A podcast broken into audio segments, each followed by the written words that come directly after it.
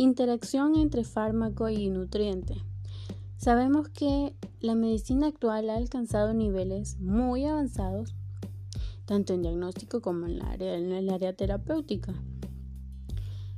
Eh, sin embargo, pues es importante desarrollar fármacos que sean más seguros y eficaces para la correcta administración y para las posibles terapéuticas que existen.